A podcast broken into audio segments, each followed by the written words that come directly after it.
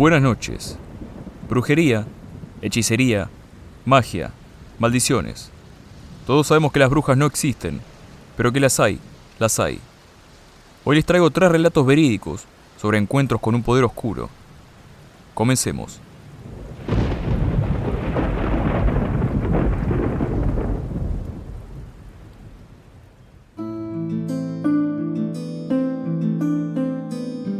El siguiente relato proviene de un manuscrito encontrado detrás de la pared de un monasterio, al momento de derrumbarlo durante el siglo XIX. Fue escrito en 1239 y cuenta cómo un grupo de monjes lidió con lo que al principio parecía ser una bruja, pero resultó ser algo mucho peor. Aquel monasterio había sido construido en las cercanías del Bosque Negro, en algún momento del siglo XI. Fue llamado Kloster. Los monjes no estaban solo interesados en la salud espiritual de los pueblerinos, sino también en su pasta renal. Por ejemplo, cuando alguien era aquejado por un espíritu, los monjes dedicaban semanas en encontrar el cuerpo de la entidad atormentada, para darle la sagrada sepultura y así retornar la paz. Sin embargo, esta vez iban a enfrentarse con algo más que un espíritu molesto. Todo comenzó con la denuncia de un granjero. Así comienza el documento.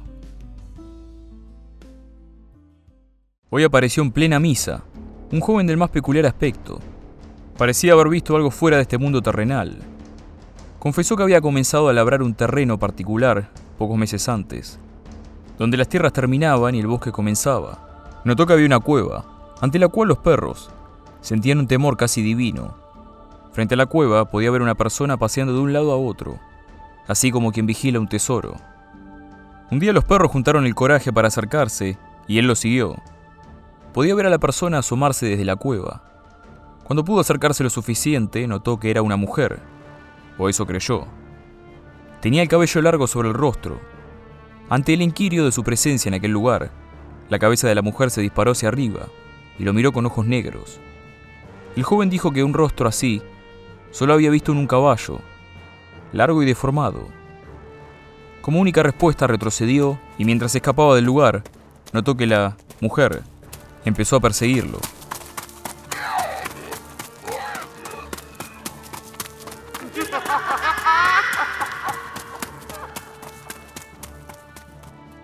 Corrió de vuelta a casa, la vio pasearse por el exterior de su morada por unos momentos y luego desapareció. En las semanas siguientes, algunos animales de la granja aparecieron sin vida.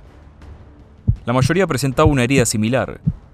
Carecían de corazón Alguien o algo lo había arrancado de su pecho. El pánico no cundió más que en la granja, eso fue claro, hasta que la víctima fue una persona. Dejó por sentado en este documento que ataques como estos habían sido registrados esporádicamente durante el último siglo, pero habían cesado de manera abrupta. Mientras tanto, en el monasterio abrieron debate. Nunca habíamos enfrentado algo como esto. La decisión final, como siempre, estaba en manos del sabio gran maestre Berthold, el manco, bautizado así por faltarle la mano derecha, perdida en batalla contra los infieles durante las cruzadas. Intervino por el monasterio ante las autoridades seculares, aprobó la travesía hasta la cueva, con la condición de que solo fuéramos armados, con agua bendita y crucifijos. Un contingente de hermanos fue enviado y volvió al caer la noche. No habían logrado ver nada en la entrada. Ingresar a la cueva desarmados estaba fuera de la cuestión. No obstante, tuvieron una idea. Replicar las condiciones del primer encuentro. Uno de ellos debía ir hacia allí, solitario e indefenso. Según la leyenda, al encontrar a la bruja, uno debía quitarse el abrigo y entregarlo como ofrenda. Aprovechando la distracción, una persona normal debería correr. Los hermanos de nuestro clúster, por el contrario, atraparían a la bruja, bajo las órdenes del abad, con vida. A veces las leyendas esconden un resquicio de verdad.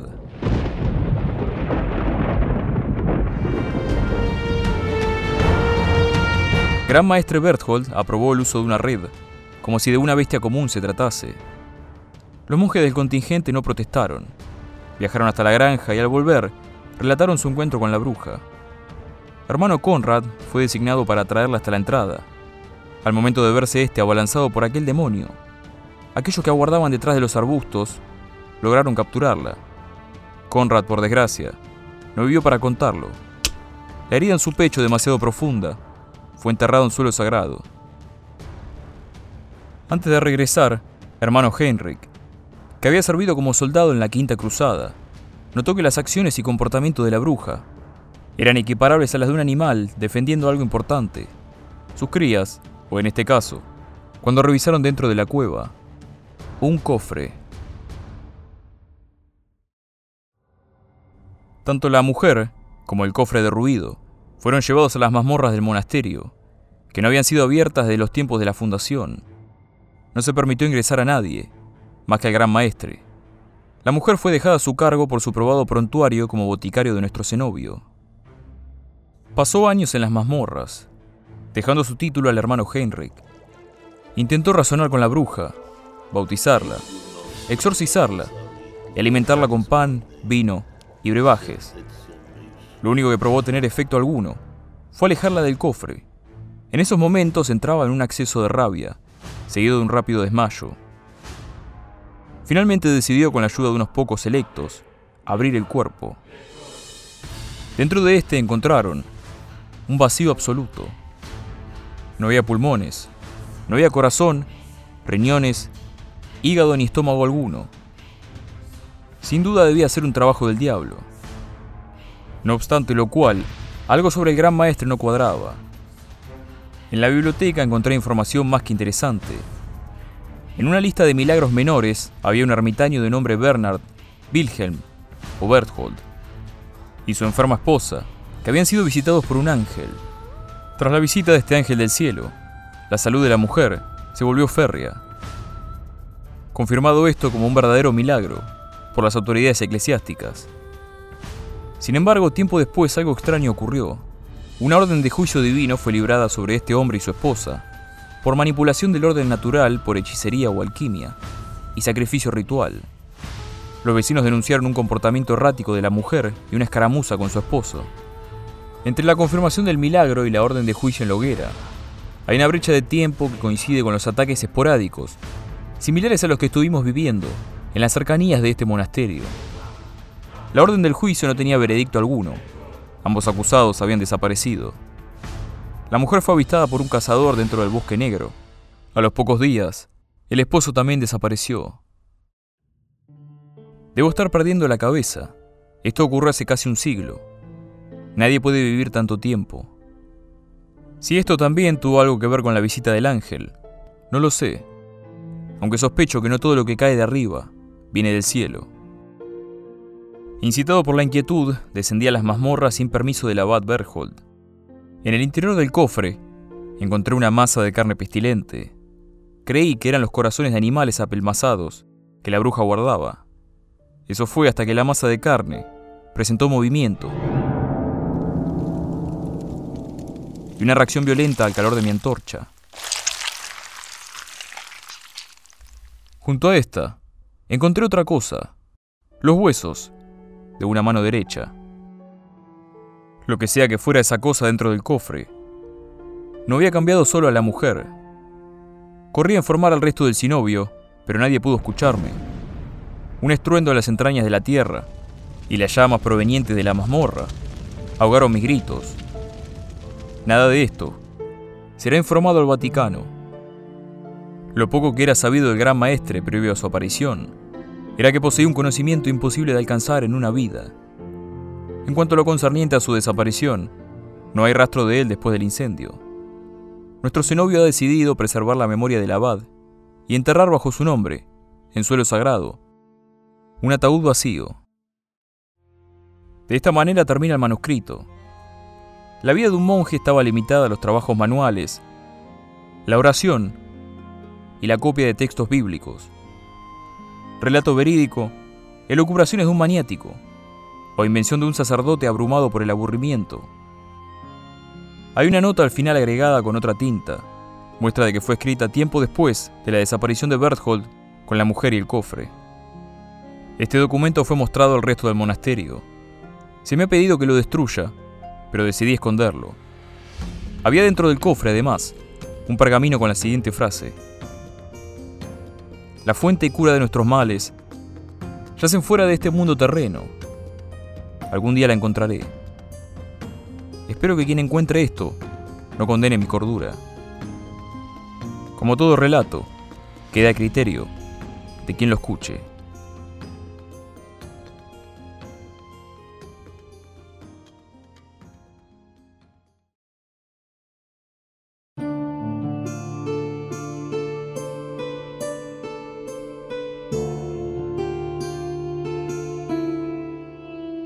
Lo que sigue a continuación fue extraído de un diario escrito en 1592, en algún pueblito alejado de la Europa campestre.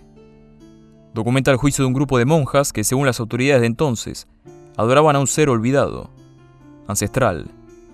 Veamos si fueron culpables o no.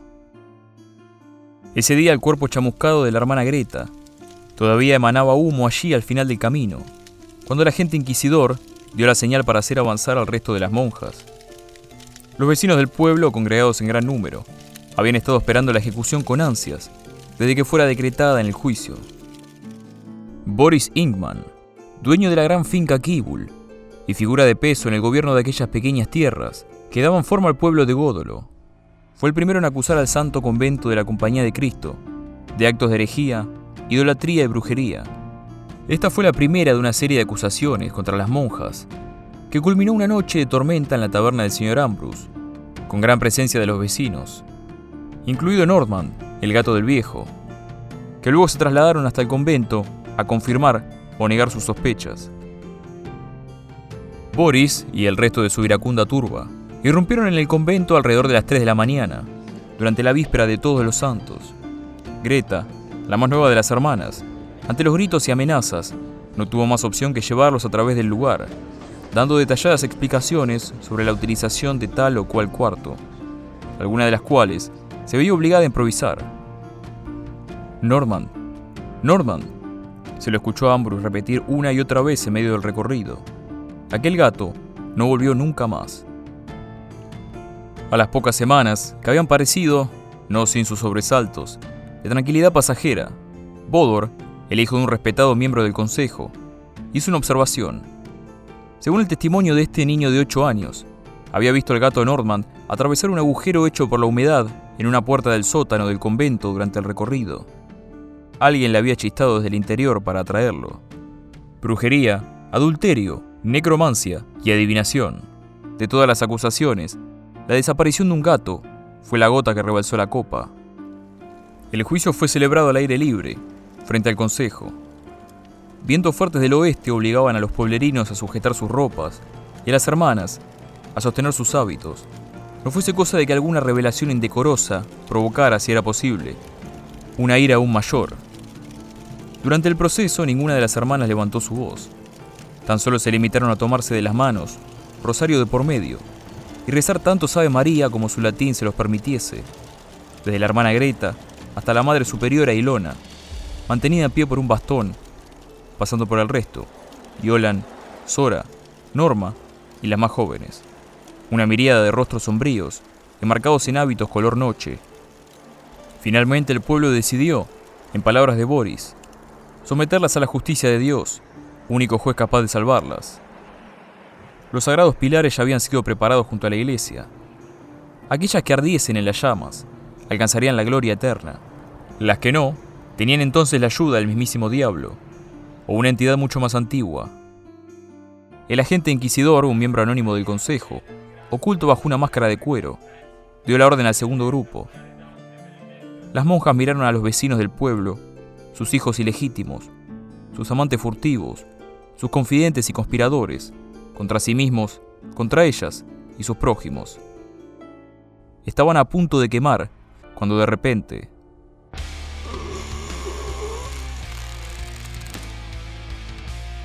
Todos los presentes miraron hacia allí, al final del camino, donde el cuerpo calcinado de la hermana Greta había logrado ponerse de pie.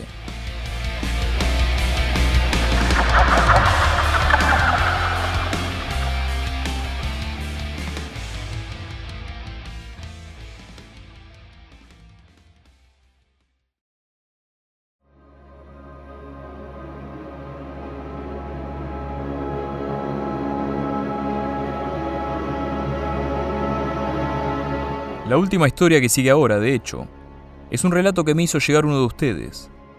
Y dice así. Mi abuelo, mi opa, creció en una parte rural de México, donde la brujería era algo muy real. Esta es solo una de las tantas historias extrañas que él y sus hermanos tienen de ese lugar. La más tétrica cuenta de un joven aprendiz de chamán nativo del pueblo, que viajaba por todo el país curando gente Dicen además que por un módico precio podía arrojar maldiciones. No se sabe si fue por esto, pero alguien lo mató a las afueras de una ciudad. Y los vecinos, conmovidos, decidieron traer su cuerpo de vuelta para enterrarlo. Esto ocurrió durante la época en la que todavía se utilizaban carretas para viajar de un pueblo a otro. Ese poco dinero que pudieron juntar se lo pagaron a un pobre bastardo, que tendría que recoger el cuerpo y traerlo en la parte trasera de su carreta. Opa llegó, Subió el ataúd al vehículo y arrancó la travesía a medianoche. Debía llegar antes del amanecer. Sin embargo, Opa siempre tomaba su tiempo para viajar. No le gustaba ser apurado, lo cual nunca había sido un problema. Hasta ahora. No podía quitarse de la nuca la sensación de que alguien lo estaba observando. Había un tufo raro en el ambiente. Podía jurar también que cada vez que bajaba la velocidad, oía los pasos de alguien corriendo. No obstante, al frenar, caía en un silencio absoluto. No tenía el valor para girarse, a riesgo de ver a aquello que lo perseguía, justo detrás suyo. Continuó camino, aminorando la marcha a causa del sueño, hasta que de repente una de sus ruedas falló, dejándolo varado, completamente solo, junto a un ataúd cerrado, en medio de un camino oscuro durante las primeras horas de la madrugada, cuando las cosas extrañas ocurren. La neblina había caído, podía ver poco y nada, hasta que... Una figura apareció a lo lejos, desdibujada por la bruma. Al principio no dio importancia, pero cada vez que le quitaba la vista de encima, a pesar de no oír ni un solo paso, la persona aparecía más y más cerca, esto ocurría cada vez que fijaba su atención en arreglar la rueda. Ya sus manos comenzaban a temblar. No quería saber qué ocurriría si la figura lograba alcanzarlo. Así que continuó trabajando mientras miraba al sujeto. Parecía ser un hombre joven. Apenas podía discernir su rostro. Este no avanzó en ningún momento hasta que Opa pudo por fin volver a poner la rueda en su lugar y seguir camino. Mientras se alejaba, volteó a ver al sujeto. Ya no había nadie. Opa aceleró la marcha, pero solo porque él lo quiso. No le gustaba ser apurado.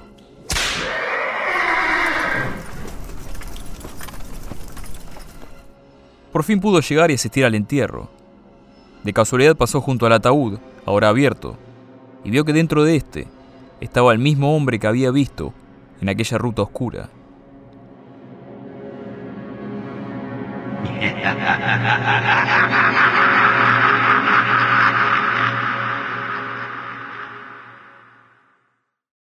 Que duerman bien.